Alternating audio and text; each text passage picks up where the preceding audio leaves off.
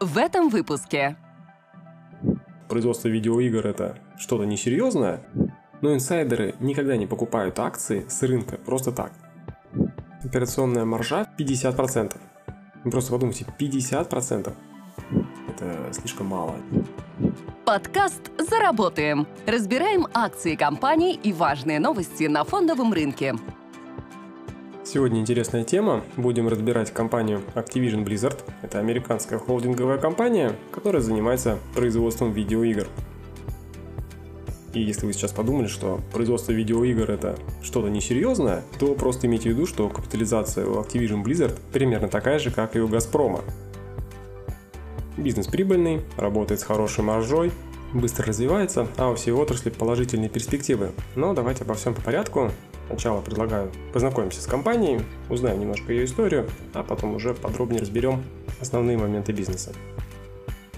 Компания была основана в 2008 году в результате слияния двух других компаний, это Activision и Vivendi Games. В 2015 году компанию включили в индекс S&P 500.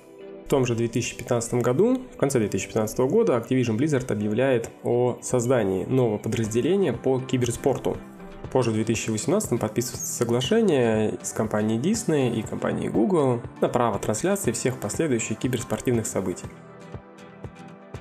Сейчас Activision Blizzard разрабатывает и распространяет игры и услуги на консолях, компьютерах, смартфонах. Компания также поддерживает собственный игровой онлайн-сервис, которому помогает ей обеспечивать распространение, управляет киберспортивными лигами и предлагает цифровой рекламный контент. Похожие компании это Electronic Arts или Take-Two. Чем интересно именно Activision Blizzard? Ну, один из показателей это Net Profit Margin, то есть по-простому это маржа. Маржа у компании одна из лучших в отрасли, на текущий момент равняется 27%. Просто для сравнения, у Electronic Arts 23,3%, а у Take-Two 17,5%. Также у компании высокие темпы роста выручки, несмотря на то, что по капитализации она больше, чем Electronic Arts и Take-Two вместе взятые. В отчетах Activision Blizzard выделяет три основных бизнес-сегмента. Первый – это, собственно, Activision. Это все франшизы, связанные с Call of Duty. Выручка данного сегмента бизнеса составляет 45%, то есть почти половина от всей выручки компании. И ежемесячные активные пользователи насчитывают 150 миллионов человек. Второе направление – это Blizzard – Туда входят франшизы World of Warcraft, Diablo, Overwatch. Активных пользователей там существенно меньше, 27 миллионов. Выручки дает 24%. И третье направление это King. Туда входят такие франшизы, как Candy Crush, выручка 31%, но активных пользователей на порядок больше, чем Blizzard, 258 миллионов человек. За последний год Activision Blizzard сделал упор на внутриигровые транзакции, что повлияло положительно на денежные потоки. То есть внутриигровые транзакции заключаются в следующем. Компания выпускает игру по фремиум модели. То есть бизнес-модель, когда сама игра предоставляется бесплатно, а расширение предлагается уже за дополнительную плату.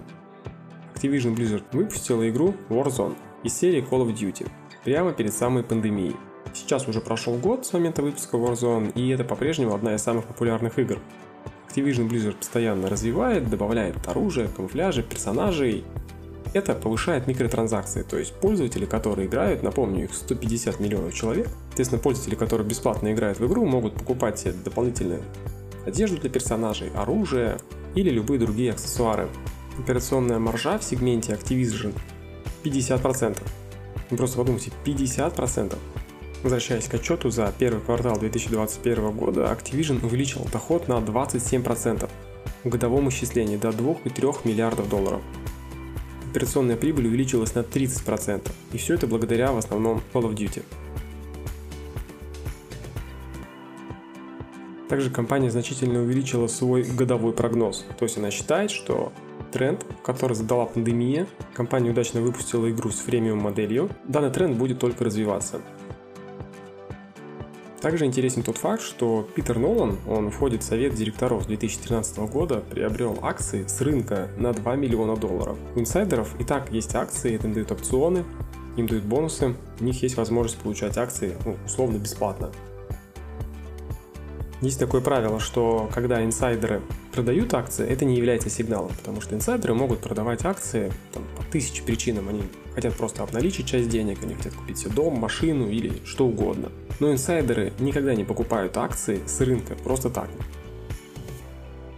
Поэтому покупка инсайдером акций с рынка по рыночной цене – это очень хороший знак. Не всегда надо воспринимать это за чистую монету, потому что и инсайдеры знают, что мы знаем, что это хороший знак, поэтому они могут тем самым пытаться манипулировать.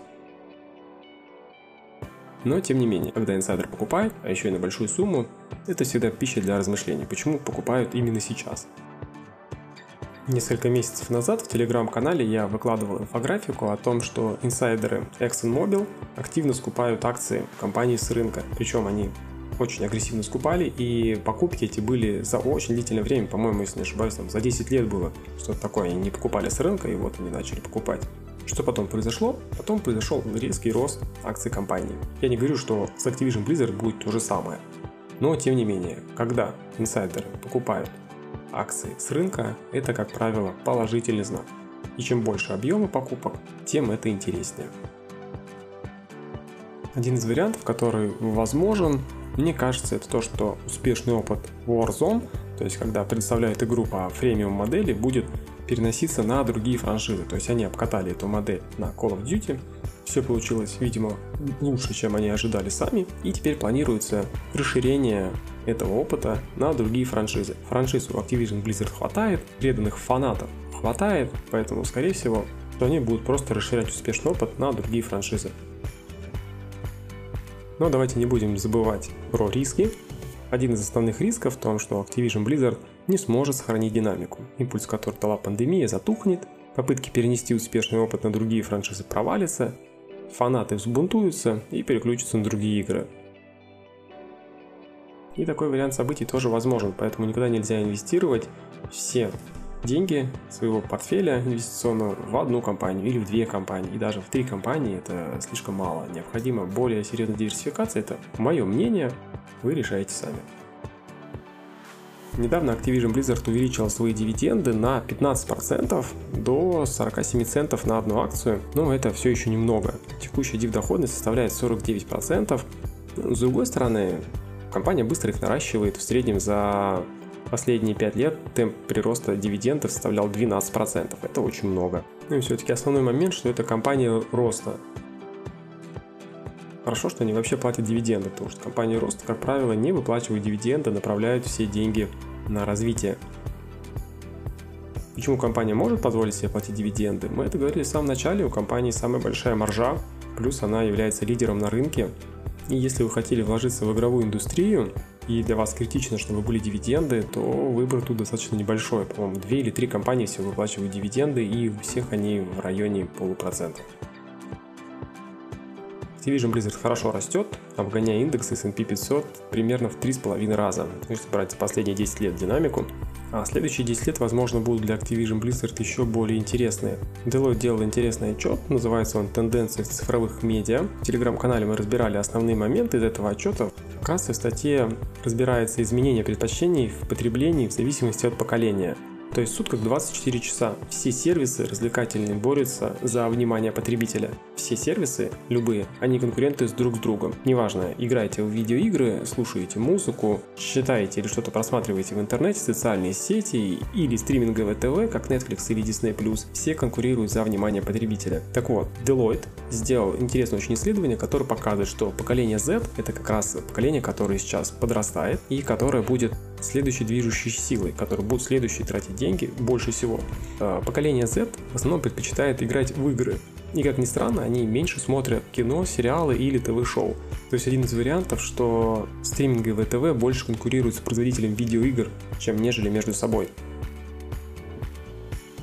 Ссылку на инфографику я добавлю в описание к этому подкасту, поэтому если интересно, можете посмотреть там 4 разных поколения, 5 разных видов деятельности и в процентах какое поколение чему отдает предпочтение.